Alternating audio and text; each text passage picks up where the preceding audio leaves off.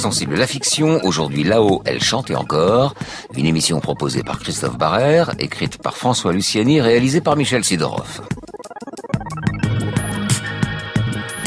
La fiction d'aujourd'hui nous raconte l'histoire de Lily Fleur. Lily Fleur a perdu sa mère, chanteuse d'opéra. Lily Fleur également chante, mais elle ne se souvient plus très bien si sa mère est morte, car elle lui parle encore, souvent. Parfois, Lily pense aussi que sa mère a été assassinée, qu'elle doit chercher l'assassin et la venger. On peut avoir des comportements fous, défiant l'entendement, mais il est difficile de dire que quelqu'un est fou ou qu'elle est folle. Parce que considérer que cette personne a perdu la tête, n'est-ce pas la déshumaniser? Il n'y a pas d'un côté les saints d'esprit et les fous de l'autre qu'il suffirait d'identifier. Et bien des folies d'ailleurs ne sont que passagères. En vérité, la folie se nourrit de notre rapport au monde qui nous entoure, de notre capacité ou incapacité à exister dans le monde tel qu'il est. La figure du fou, cette inquiétante étrangeté, hante notre imaginaire collectif. Un fou, ça crie, ça parle tout seul, et puis ça dérange. D'où cette peur de devenir fou soi-même, car devenir fou, c'est couper les ponts de toute communication possible, c'est aussi ne plus savoir ou ne plus pouvoir se défendre. Alors, comment peut-on juger une personne folle qui aurait commis un acte répréhensible aux yeux de la loi? Le malade mental peut-il être pénalement responsable? S'il y a meurtre, y a-t-il automatiquement meurtrier et responsable? L'article 64 du Code pénal prévoyait qu'il n'y a ni crime ni délit lorsque le prévenu était en état de démence au temps de l'action en 1992. Cet article 64 est devenu article 122 alinéa 1 dans le nouveau code pénal et celui-ci précise, je le cite, que la personne atteinte au moment des faits d'un trouble psychique ou neuropsychique ayant altéré son discernement ou entravé le contrôle de ses actes demeure punissable. La juridiction tient compte de cette circonstance lorsqu'elle détermine la peine. Georges Simenon et le commissaire Maigret ont longtemps cherché à comprendre cette notion de la responsabilité des criminels et des limites de la justice humaine. Ce fut une véritable obsession pour le célèbre écrivain et le commissaire Maigret dans plusieurs de ses romans. Je pense à une confidence de Maigret, Maigrésite également, ou Maigret l'auteur. Tous ces romans policiers poursuivent cette interrogation. Alors, pour nous aider, après la fiction, à poser et réfléchir à cette question de la responsabilité pénale, nous n'aurons pas Georges Simenon ni Maigret avec nous, mais Daniel Zaguri, expert psychiatre.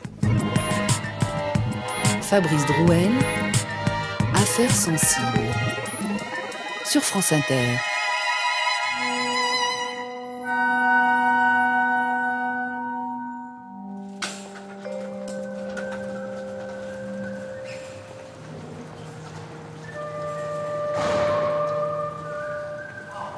Ils ont dû s'y mettre à quatre. Deux hommes et deux femmes. Les femmes m'ont déshabillée gentiment, comme si elles craignaient de me blesser ou de me manquer de respect. C'étaient des filles de mon âge, jeunes, vingt ans et quelques, peut-être un peu plus. Elles m'ont vêtue d'une chemise de nuit d'hôpital et elles m'ont accompagnée dans une petite pièce carrelée de blanc comme une salle de bain, avec un lit. Il n'y avait pas de fenêtre, juste une porte capitonnée et des machines, des câbles et des compteurs. Les deux hommes m'ont prise par les bras, ils m'ont installée sur le lit et m'y ont attachée avec des sangles. J'ai tenté de résister pour la forme, car je savais bien que je n'aurais pas la force de les affronter. À peine avais-je initié un léger mouvement d'opposition qu'ils ont serré les liens. Ensuite, ils m'ont mis quelque chose dans la bouche. C'était froid et gros. Trop gros. Du plastique ou du bois. Je ne me souviens pas. Mais c'était lourd et encombrant dans la mâchoire, entre mes dents. C'est pour ne pas avaler ta langue, a dit l'un des deux hommes. Et ils ont commencé. N'ayez pas peur, vous n'avez rien à craindre. Après, ça ira mieux. Vous verrez. J'ai regardé ses yeux. Il avait l'air inquiet. Il y a eu des cliquetis, des sons étranges qui venaient des outils qui se déclenchaient en même temps qu'un ventilateur de plafond se mettait en route pour faire de l'air. Ils ont posé deux électrodes sur mes tempes, une à gauche, une à droite. Allez-y. Je regardais cette hélice qui tournait lentement juste au-dessus de moi, régulière. Surtout, ne pas broncher, se taire, ne pas risquer de déplaire. J'aurais voulu être plus forte, accepter le traitement, rester conforme, mais à la première décharge, mon corps, pris de convulsions, a tout rejeté en bloc. Mes jambes ont voulu rejoindre ma poitrine, mais les liens les en empêchaient. Mes mains, raidies, se sont mises à trembler. J'ai serré les dents. De la salive a glissé le long de mon cou, et j'ai cru que ma tête allait exploser. J'ai crié de toutes mes forces. Mais mon cri était inaudible, car je ne pouvais articuler aucune parole. Calmez-vous, Lily. Il y a eu encore une décharge, un coup bref, quelques secondes, pas davantage. Je me suis débattue, mais c'était impossible, inutile. Alors je me suis tue. C'est bien. Maintenant, vous allez pouvoir vous reposer. Ils ont quand même recommencé deux ou trois fois, je crois, avec la même intensité. À l'époque, ils n'utilisaient pas d'anesthésie. Ils m'avaient donné des calmants, un genre de neuroleptique dont ils ne m'ont jamais dit le nom exact. Alors pour oublier, je me suis mise à chanter. À cette époque, c'était mon métier, soprano coloratura. Je chantais. Je tenais cela de ma mère.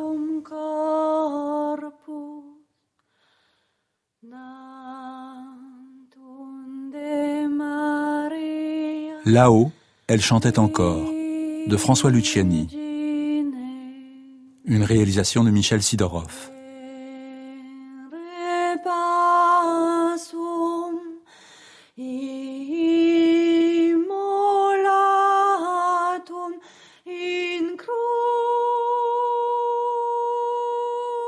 Allongez-vous. Là Oui. Nous serons plus libres pour nous parler. Sans nous regarder.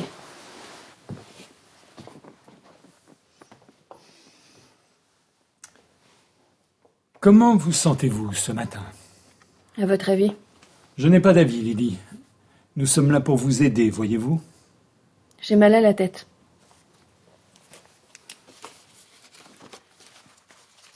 Et puis, ça bourdonne là-dedans. Des sifflements. Tout le temps, ça s'arrête jamais. Qu'est-ce que vous écrivez? Je complète votre dossier médical. Pouvez-vous me rappeler l'orthographe exacte de votre nom, s'il vous plaît?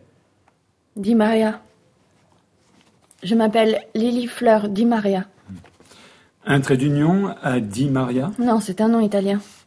Vous pouvez l'épeler? D-I-M-A-R-I-A. Di Maria. Votre profession? Vous le savez très bien. Artiste lyrique. Depuis combien de temps? Depuis toujours. Votre âge? 20 ans. Vous vous moquez de moi? Vous faites semblant de ne pas savoir pour me faire parler. C'est blessant. Quel jour sommes-nous, Lily Fleur, aujourd'hui Je ne sais pas. Faites un effort, voyons. Je ne sais pas. Vous le faites exprès. Il y a un calendrier, là, devant vous. Désolée, je l'avais pas vu. Je crois que... Je crois que je vois flou. C'est normal? Nous sommes le jeudi 28 septembre 1970. Peut-être. C'est une certitude, Lily. Vous permettez que je vous appelle Lily? Mon nom, c'est Lily Fleur, pas Lily. Seule ma mère peut m'appeler Lily. Pas vous. Comme vous voudrez. Quand avez-vous vu vos parents pour la dernière fois? Mes parents sont morts, monsieur. Alors pourquoi leur parlez-vous ainsi à longueur de nuit? Cela me regarde. Je n'ai de compte à rendre à personne. En êtes-vous sûr? Ils sont toujours là, près de moi. Le reste n'a aucune importance. J'ai fait le vide. Vous dites qu'ils vous appellent, que votre mère vous demande. Est-ce une réalité? Cela ne regarde que moi. Pourtant, je constate que vous avez mordu à plusieurs reprises votre voisine de chambre. Au motif, je cite, qu'elle vous demandait de vous taire alors qu'il ne faisait pas encore jour. Le certificat médical atteste de blessures profondes au bras et à la joue gauche. Est-ce normal selon vous? Ici, rien n'est normal. En effet, rien n'est normal. Je n'ai rien oublié de lui. Son visage, ses traits fins, des yeux bleus, profonds, la peau claire, une chevelure brune et lisse, toujours impeccablement coiffée. C'était lui, mon bourreau. Un jour ou l'autre, il devait payer. On paye toujours ses crimes. Mais quand? À l'époque, c'était un jeune médecin. Je lui aurais donné 30 ans, 35 peut-être, mais pas plus. Il devait avoir du talent pour être à ce poste-là, chef de service à Saint-Luc. Aujourd'hui, si je ne me trompe pas, ça lui ferait 78 ans. Un bien bel âge pour un salaud. Mais est-il seulement toujours en vie? Qui sait? Peut-être lui ai-je survécu. En tout cas, ma mère, elle, il a bien eu sa peau.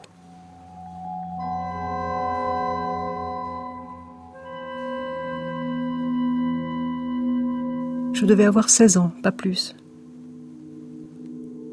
J'entends encore sa voix, si présente. Et je la vois. Lily, ma fille, as-tu travaillé ton piano ce matin? Oui, maman. Fais voir. Non, maman. Pardon? Je suis assez grande pour me débrouiller toute seule. Tu crois ça? Je n'ai pas besoin de toi. Je sais ce que j'ai à faire. Elle était douce, mais pas vraiment tendre. Son visage encore jeune trahissait des traits marqués trop tôt par les souffrances. Et je me souviens de cette manière si fière qu'elle avait de s'adresser à moi. C'est tout de même étrange. Tu as la chance d'avoir à la maison de grands artistes, comme ton père et moi. Et tu n'en profites pas. C'est idiot, non? Tu devrais t'estimer heureuse, favorisée, mais non. Toi, tu nous dénigres, tu nous prends de haut. C'est vraiment inouï. Tais-toi, maman. Et en plus, tu me demandes de me taire. Et pourquoi donc devrais-je me taire? Tu m'étouffes. À chaque fois, je cédais. Et je lui jouais mon morceau.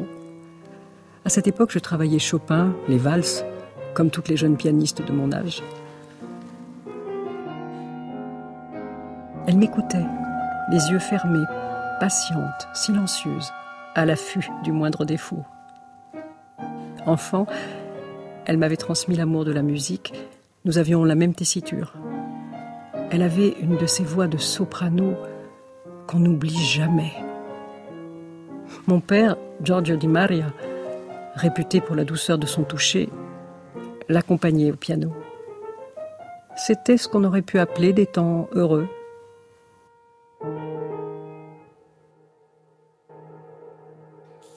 Eh bien, je crois que je vais aller me coucher. Bonne nuit, Lily. Bonne nuit, maman. Bonne nuit, ma chérie. Elle s'est éloignée doucement vers l'étage. Ses pas se sont estompés. Elle avait eu un petit sourire étrange, comme si quelque chose de grave allait arriver. Il y eut un grand silence dans la maison, puis claquement sec, comme une balle. Mon père s'est précipité dans la chambre. Il a crié. Élie Appelle un médecin, vite Elle tenait dans sa main le petit calibre Smith Wesson de 9 mm à la crosse nacrée qu'elle gardait toujours rangée dans son étui de cuir rouge sur son bureau. Les munitions, cinq cartouches, étaient dispersées sur le guéridon près de la lampe de chevet restée allumée. Elle était allongée à même le sol. Un filet de sang coulait le long de son oreille. Cela avait fait un petit trou net, sans bavure. Elle avait un regard vide. Les obsèques se sont déroulées dans la plus stricte intimité. On n'aimait pas ébruiter ce genre de choses dans la famille. Le suicide, ce n'est pas très convenable. Mon père était désespéré. Il est resté cloîtré à la maison pendant des semaines. Parfois, le soir, il reprenait sans conviction le thème d'un air familier, comme pour se souvenir d'elle et entendre encore sa voix, comme si elle était là, quelque part, dans ses murs. Un soir, je me suis assise à côté de lui près du piano pour l'écouter.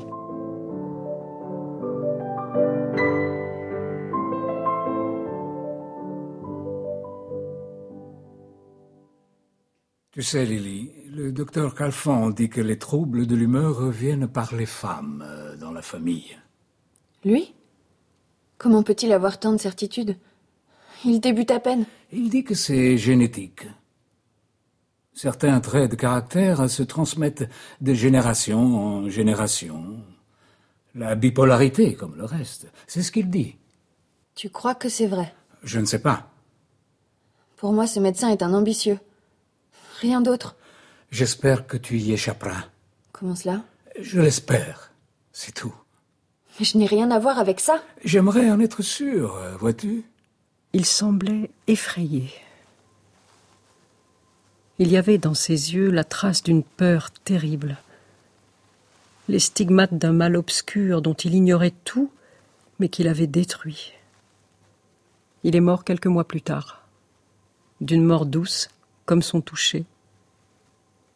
Une mort qui n'avait d'autre explication que le chagrin. Qui l'avait tué La malédiction des femmes? Celle que le docteur Calfan lui avait prédite? Deux hommes, Alexandre Benalla et son ancien associé Vincent Gras, sont toujours en garde à vue alors que les publications de vidéos de la scène se multiplient. On y voit ainsi clairement Alexandre Benalla frapper puis écraser d'un coup de pied un jeune homme à terre. Selon les pages jaunes, le docteur David Calfan, médecin psychiatre, vit au 13 Allée des Demoiselles, 31 400 Toulouse, depuis 2008, date à laquelle il a pris sa retraite. Avec les moyens modernes, on trouve tout d'un simple clic. Simple, comme bonjour. Du reste, il n'avait pas grand-chose à cacher. Rien à se reprocher, blanc comme neige, du moins devant la justice. Pour moi, c'était autre chose. Entre ses mains, ma vie n'avait pas eu plus de valeur pour lui que celle d'un rat ou d'une souris. J'avais été à sa merci pendant des mois et même des années, son cobaye, ni plus ni moins. Sa médecine m'avait volé le bien le plus précieux. Il m'avait tué à l'aube de la jeunesse. La bonne surprise aujourd'hui, c'était qu'il était encore vivant.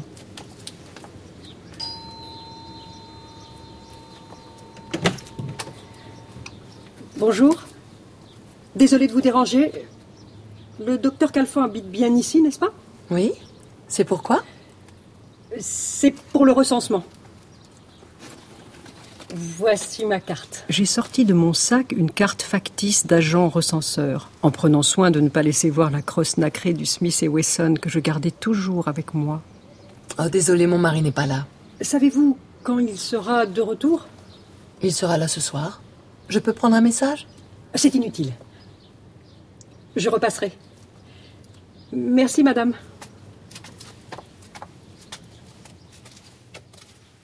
Elle était beaucoup plus jeune que lui. Je lui aurais donné à peu près mon âge, la soixantaine, pas plus. C'était une femme distinguée. Elle avait gardé la trace d'une certaine élégance, une beauté passée.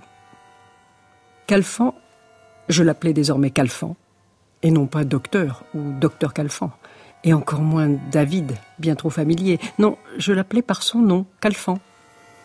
Comme on appelle les repris de justice au parloir des prisons, là où, s'il y avait une justice, il aurait dû se trouver. Avec l'argent qu'il avait si salement amassé, il s'était fait un logis bien cosy, une maison de maître, sur un parc ombragé. J'avais cru distinguer un bassin ou une piscine, parmi les lauriers roses et les bougainvilliers, dans les senteurs de thym, de romarin et de brioche. Quelle ordure J'ai marché jusqu'à ma voiture. J'avais roulé toute la nuit. Je suis allée me coucher, écœurée. J'ai tiré les rideaux de la petite chambre de l'hôtel des voyageurs qui ne donnait sur rien, et j'ai dormi jusqu'au soir, en rêvant de mon père. Papa, tu dors Non, Lily. Je m'étais assoupi, c'est tout. Tu crois que c'est vrai que je suis folle moi aussi Comme maman Non, tu n'es pas folle, Lily. Tu le sais bien. Ta mère non plus, d'ailleurs. Alors pourquoi maman prend des médicaments C'est juste qu'elle est trop sensible, vois-tu? Un peu comme toi. Toutes les deux, vous avez comme une facilité pour ressentir, un don pour les choses fragiles. Et la musique est votre théâtre, c'est ainsi. Un théâtre? Tu n'as jamais remarqué comme elle s'enthousiasme quand elle chante. Elle est euphorique, comme si elle avait le monde entier à ses pieds. Et alors? C'est normal, non? Et pour elle, c'est difficile à vivre. Pourquoi? Chaque année, dans la semaine du 15 août, elle faisait une crise de manie. Elle partait, elle chantait, elle dépensait beaucoup d'argent sans compter. Elle faisait n'importe quoi. Et puis après beaucoup d'excitation, elle plongeait dans de longues semaines de mélancolie. Pourquoi le- le 15 août? Je n'ai jamais su pourquoi. Tu crois que, que je suis comme ça, moi? Tu es différente, Lily, mais tu ressembles beaucoup à ta mère, tu sais. Vraiment? 40 ans ont passé et je n'ai jamais oublié cette conversation. Moi, ressembler à ma mère, j'aurais préféré mourir sur le champ. Non, je ne suis pas folle comme elle. Je ne le serai jamais parce que moi, je sais ce que je fais. La radio donnait la météo du jour en ce 15 août 2018. On annonçait la canicule. Je me suis habillée et j'ai pris le chemin de la maison Calfan. Quand je suis arrivée au 13 allée des Demoiselles, Madame Calfan chargeait des bagages dans une Range Rover dernier cri. Bonjour, madame. Ah, désolé, vous tombez mal. Nous partons pour huit jours à la mer. Comme toujours pour le 15 août. Avec cette chaleur, ce ne sera pas du luxe. Ah. Mais mon mari reste ici, il déteste la plage, voyez-vous. Repassez plus tard, il est sorti. J'ai attendu le soir. J'ai poussé le portail du jardin laissé entr'ouvert et je me suis faufilée dans la maison. C'était meublé d'un style banal, assez classique, mais on sentait bien que chaque objet, chaise, table, bibelot, valait un bon paquet d'euros, comme si sa seule preuve de goût était l'argent. Il était là, à quelques mètres de moi, dans son jardin, il arrosait tranquillement ses hortensias. J'ai reconnu tout de suite sa silhouette. Malgré les années, il avait gardé cette même stature, un bon mètre quatre-vingts, plutôt filiforme pour un homme de son âge. Nul doute qu'il devait s'entretenir, faire du sport, de la piscine, ou même du golf, vu son niveau de vie. J'ai pris à droite un escalier de chêne massif et suis monté voir les chambres. À ce moment, le téléphone a sonné. Allô? Allô, ma chérie? Alors, tu as fait bonne route? Tu es bien arrivée? J'ai immédiatement reconnu sa voix. Au son de cette voix, souvenir hideux, tout me revenait en mémoire. C'est bien lui qui l'avait assassinée, ma mère. Il l'avait poussée dans le vide alors qu'elle ne demandait qu'à s'accrocher à la vie. À ses appels au secours, il n'avait répondu que par des mots de médecine, froid et sec. Manie, transfert. Et les enfants? Il nous avait tous envoyés en enfer. Ma mère y avait laissé son âme et mon père tout son cœur. C'était son tour maintenant. Il fallait bien qu'il paye un jour, non? Essaye de penser un peu à toi tout de même. Il cachait si bien son jeu. Une famille si parfaite. Quel bonheur. Deux fils, André et Jean. Il était déjà grand-père de deux petits-enfants. Et si attentionné avec ça. J'ai vérifié que j'avais bien pris mon sac. Pour me rassurer, j'ai caressé la crosse nacrée du Smith et Wesson. Au fait, un agent recenseur de la mairie est passé ce matin, tu l'as vu?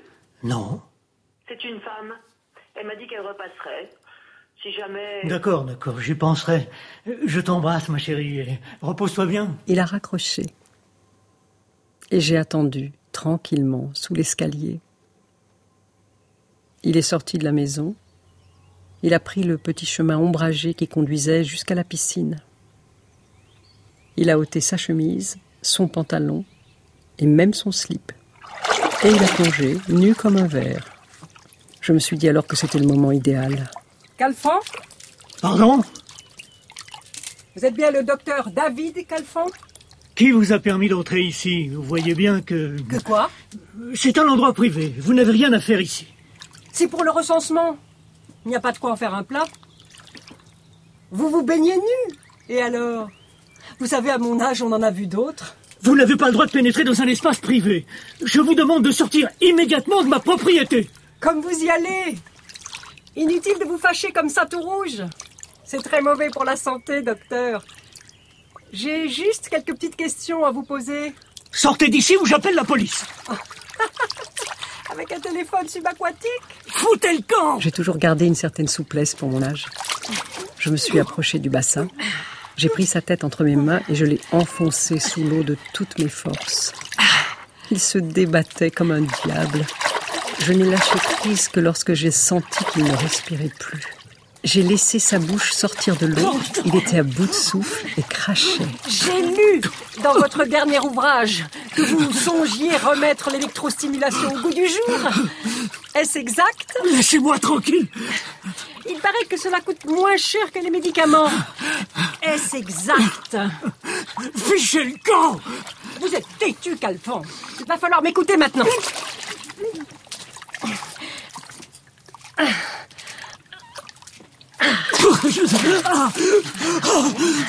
Ça va mieux maintenant Mais qu'est-ce que vous voulez?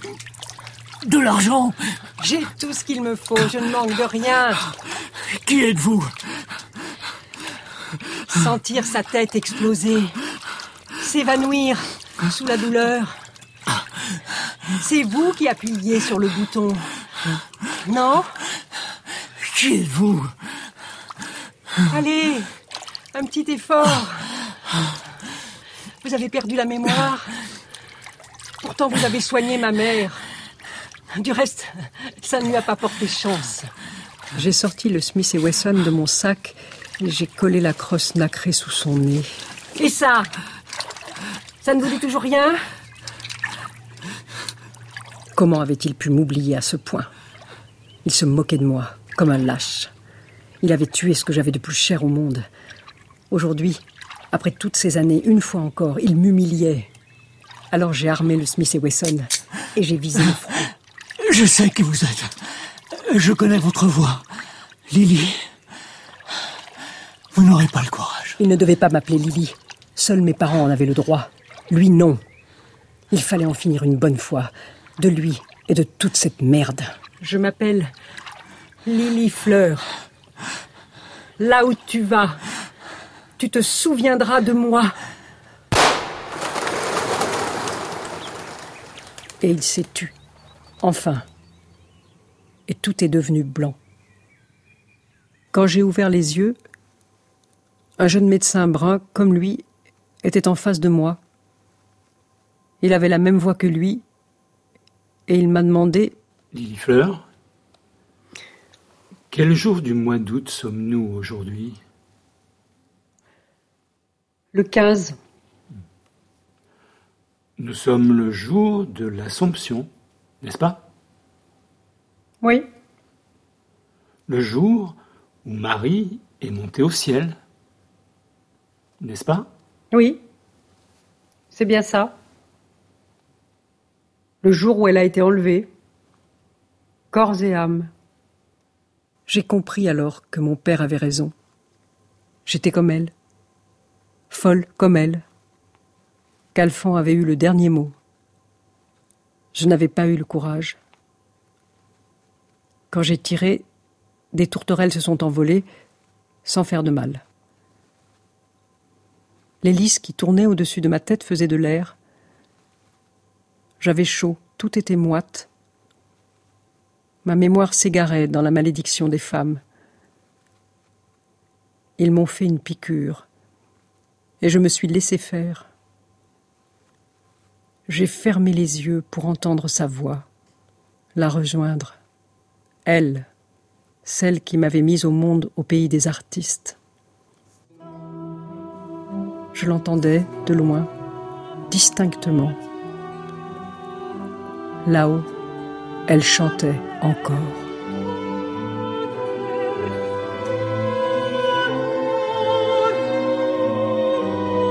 C'était Là-haut, elle chantait encore de François Luciani. Avec Evelyne Guimara et Louise Pasto, Lily Fleur Di Maria. Gérard Cherki et Sylvain Clément, le docteur Calfan. Myriam Derbal, Geneviève Di Maria.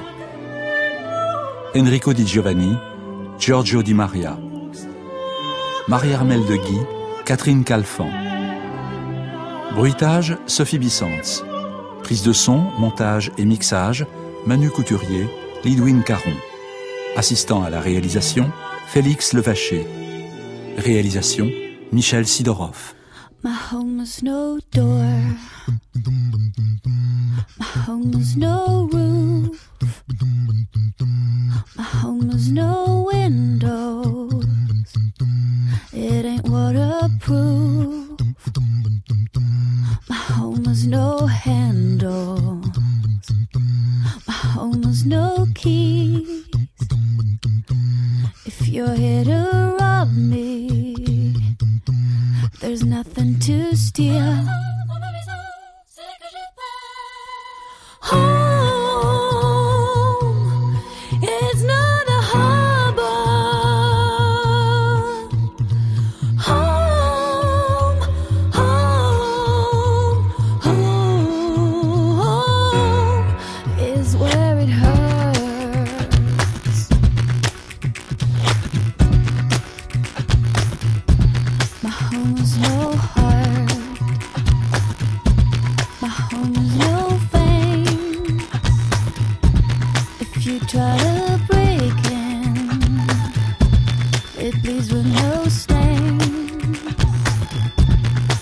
My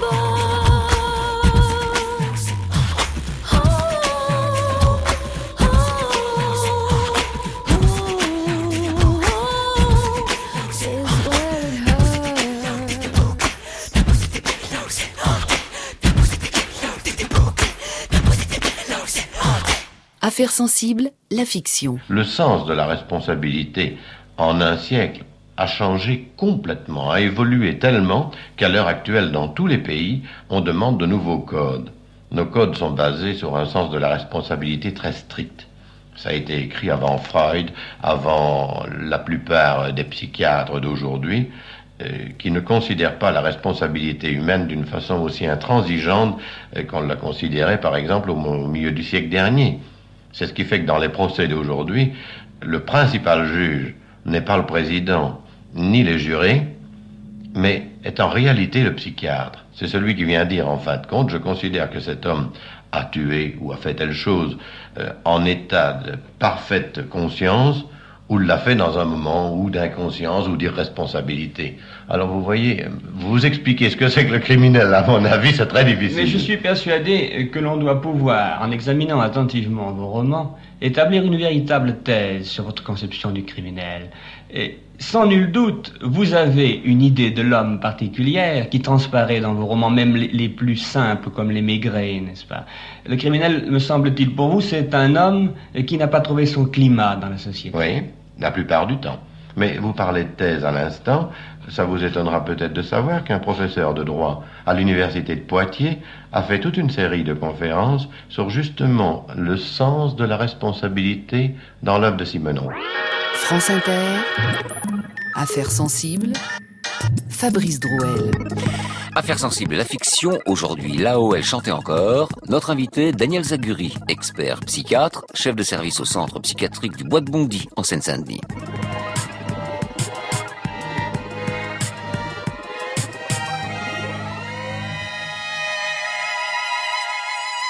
Bonjour Daniel Zaguri. Bonjour Fabrice Douel. Merci d'être avec nous aujourd'hui. Vous êtes psychiatre expert ou expert psychiatre, euh, sollicité pour de nombreux procès. Vous êtes aussi chef de service au centre psychiatrique du Bois de Bondy en Seine-Saint-Denis. Vous êtes enfin l'auteur du livre intitulé La barbarie des hommes ordinaires, publié aux éditions de l'Observatoire cette année. Alors je rappelle à nos auditeurs que vous êtes venu nous voir euh, deux fois hein, pour, pour Affaires sensibles. Euh, la première fois autour d'un crime terrible commis par un schizophrène, c'était dans la nuit du 18 décembre 2004 je rappelle les faits, hein, un jeune homme de 21 ans avait pénétré par effraction dans un pavillon de l'hôtel psychiatrique de Pau, il avait égorgé une aide-soignante et décapité une infirmière. Et puis vous êtes venu une deuxième fois pour euh, nous éclairer euh, sur les reclus de Montflanquin, 11 membres d'une famille, la famille Védrine, de riches aristocrates bordelais, euh, qui ont vécu sous l'emprise d'un manipulateur entre 2001 et 2009. Alors, notre fiction, aujourd'hui, vous avez compris, traite de la responsabilité ou de l'irresponsabilité pénal dû euh, à la folie. Alors on l'a dit, il y avait l'article 64, il a été réformé, il est devenu l'article 122-1 ou alinéa 1 euh, du nouveau code pénal. Les différences sont importantes. Expliquez-nous d'abord les différences et comment vous les percevez, à partir de ça. Alors, les, différences ne sont pas des différences de fond, ce sont essentiellement des différences sémantiques. Il n'y a ni crime ni délit était extrêmement choquant. Euh, ça pouvait être entendu pour des non-juristes, pour des familles de victimes, comme euh, circuler, il n'y a rien à voir, rien ne s'est produit.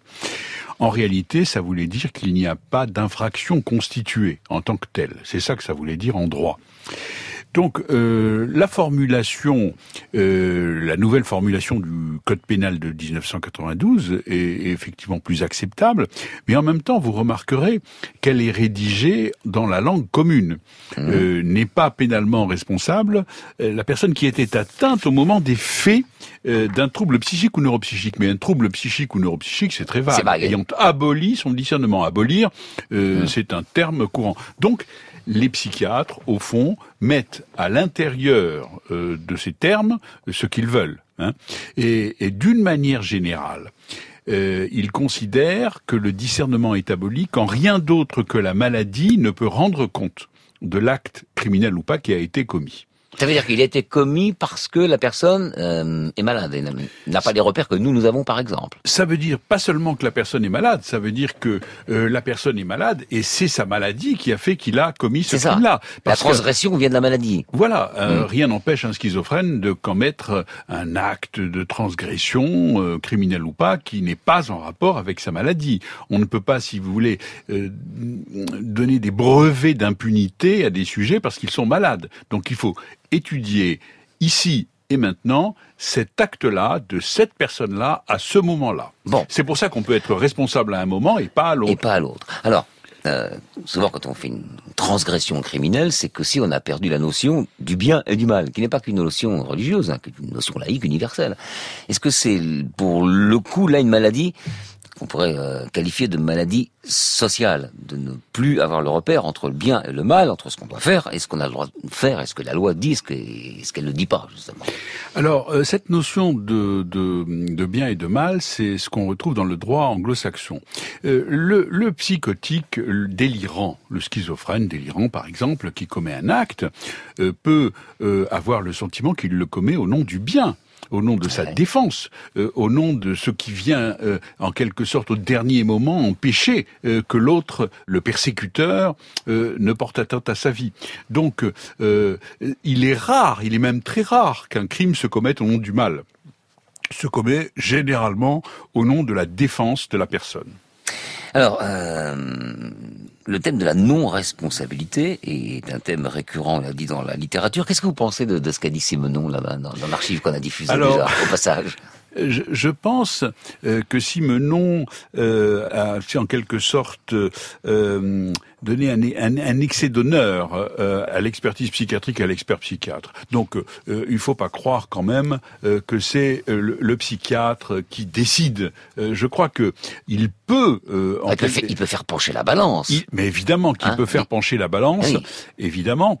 mais quand on arrive au niveau des assises, la question de l'irresponsabilité pénale est réglée parce elle est déjà. Elle se réglait en amont. Hein. Donc quand vous arrivez au niveau des assises, il peut effectivement éclairer l'acte d'une manière euh, qui va sensibiliser le jury euh, d'une façon ou d'une autre.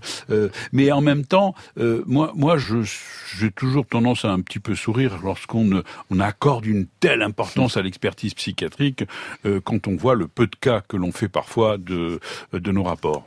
Alors, cela dit, et d'abord, pourquoi a-t-on voulu changer cet article-là? On a vu en quelle mesure il avait changé. Mais pourquoi l'a-t-on changé? C'était quoi le but euh, précis? Eh ben euh, oui, alors ça c'est une euh, une question intéressante. je vous ferai remarquer qu'entre 1810 et aujourd'hui, il n'y a eu que deux textes de loi, ce qui est tout à fait étonnant. Étonnant. Il y a eu deux formulations, mais il y a eu deux formulations sur un principe qui est le même. Une par siècle.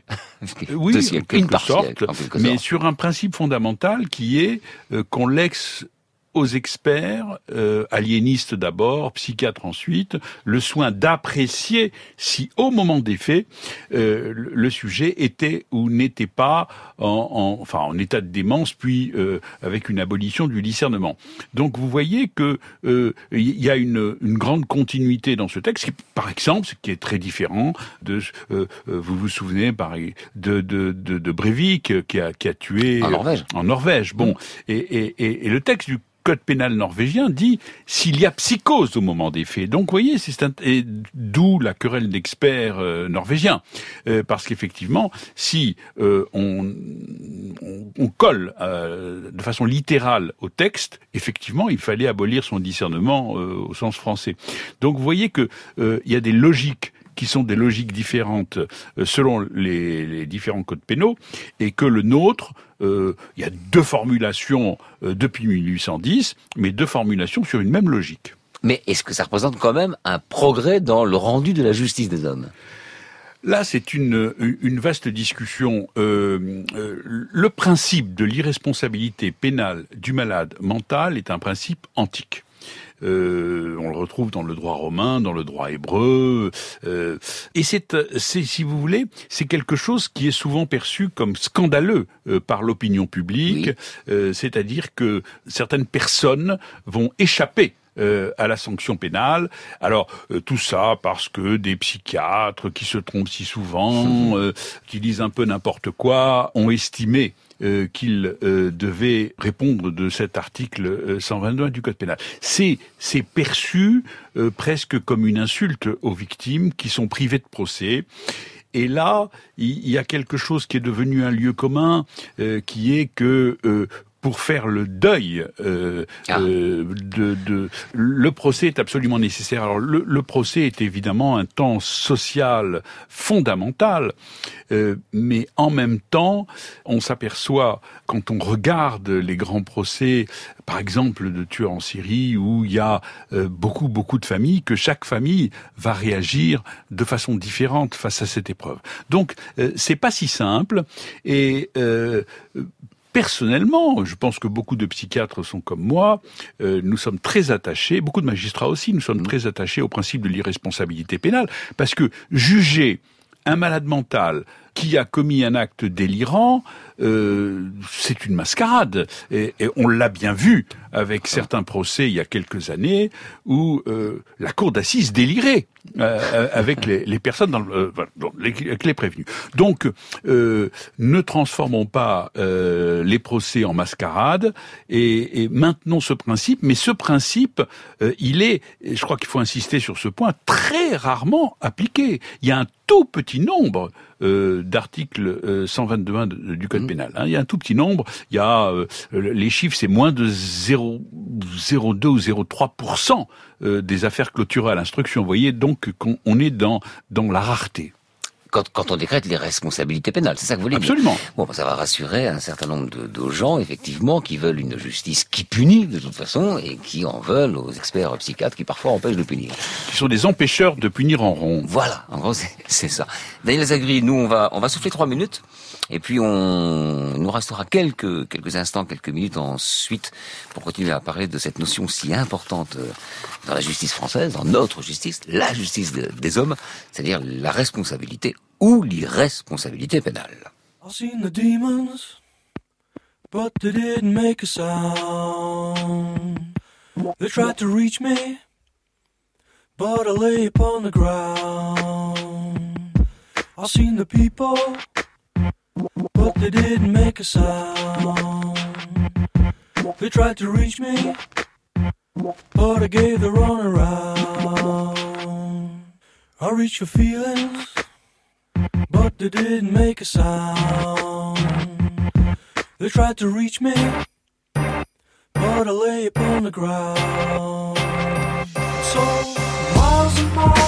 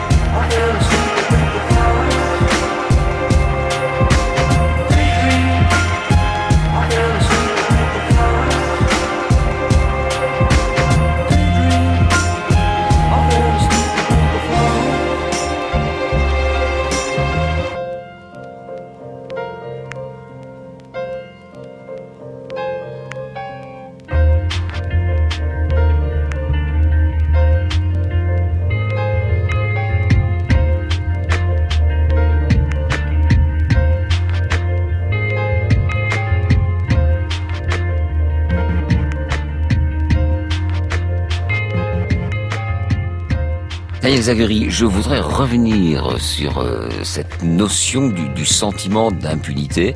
Euh, pour les victimes ou les proches des victimes. Ça, c'est évidemment euh, important. Dans une interview au magazine L'Express, vous, vous, avez dit, alors vous, vous venez de me le dire aussi d'une façon différente, donc je vais vous citer là, ce n'est pas parce qu'un acte criminel est commis par un fou que la recherche de l'établissement des faits ne doit pas être poursuivie. Il s'agit là d'une avancée qui répond à une attente légitime des victimes. Bien d'accord Lorsqu'une irresponsabilité pénale est prononcée, aujourd'hui le juge d'instruction peut parfois clore prématurément le dossier et le procès n'a pas eu lieu. Est-ce que ça veut dire qu'on doit juger tout le monde Euh, et après, après, effectivement, retenir la circonstance atténuante, mais qu'il faut juger tout le monde dès lors qu'il y a un acte. En tout cas, ça n'est pas dans notre code pénal.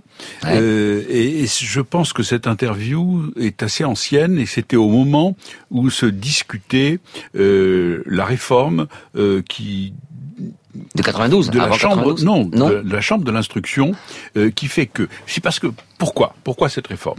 Parce qu'auparavant euh, les familles de victimes euh, recevaient une lettre recommandée euh, voilà euh, l'instruction s'achève par une irresponsabilité pénale il n'y a ni crime ni délit et c'était tout donc une, une frustration terrible et un sentiment euh, d'une justice qui ne va pas jusqu'au bout, qui n'est pas rendue, qui n'est pas rendue.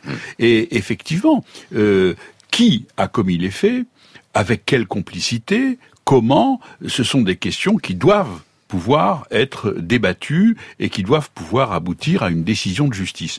Donc, il y a désormais une audience devant la chambre de l'instruction, dans laquelle toutes les parties sont représentées, et, dans laquelle euh, les experts sont euh, euh, entendus pour rendre compte de leur rapport.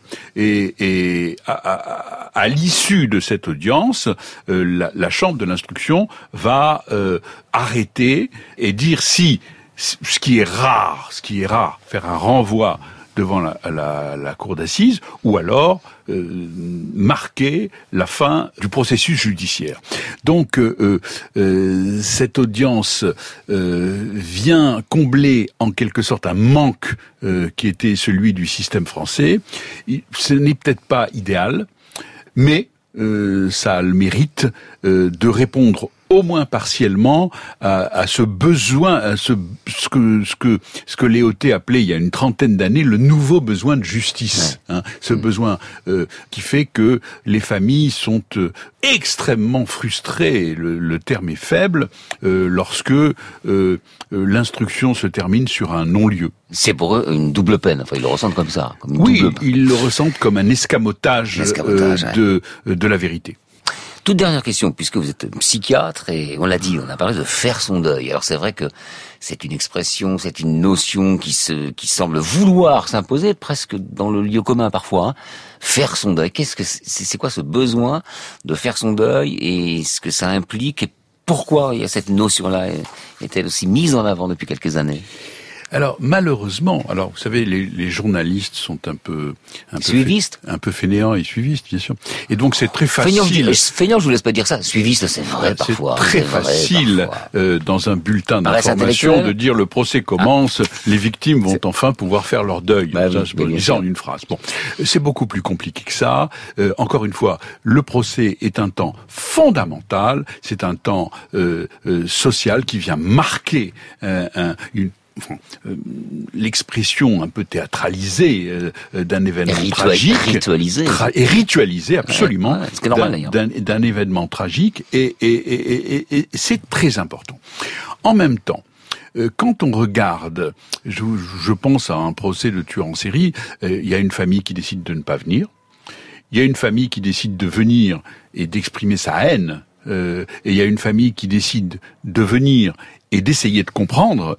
Il y a une famille euh, qui va venir. Vous voyez, donc il y, a, il y a des façons très différentes de euh, réagir à un événement aussi dramatique, aussi terrible euh, pour une famille. Il y a des façons très différentes de réagir. Et on ne peut pas dire qu'une façon est meilleure qu'une autre. Ce n'est pas à nous de décider. Chacun fait avec les moyens du bord. Et euh, donc, euh, euh, par rapport à cette notion, euh, vous aurez no- noté d'ailleurs que Lily Fleur, elle n'a jamais fait le deuil. Mais oui. Euh, et oui. Et, et, et, et- et ne jamais euh, parvenir être dans une espèce de, de, de, de fixation douloureuse à un événement dont on ne pourra jamais euh, euh, euh, pouvoir bénéficier d'une élaboration collective de quelque chose qui vient euh, marquer euh, euh, dans le temps euh, euh, et symboliquement euh, euh, euh, qui vient marquer un seuil, euh, c'est effectivement une souffrance supplémentaire. Daniel Zaguri, merci infiniment pour euh, vos éclairages. Au revoir. C'est moi qui vous remercie.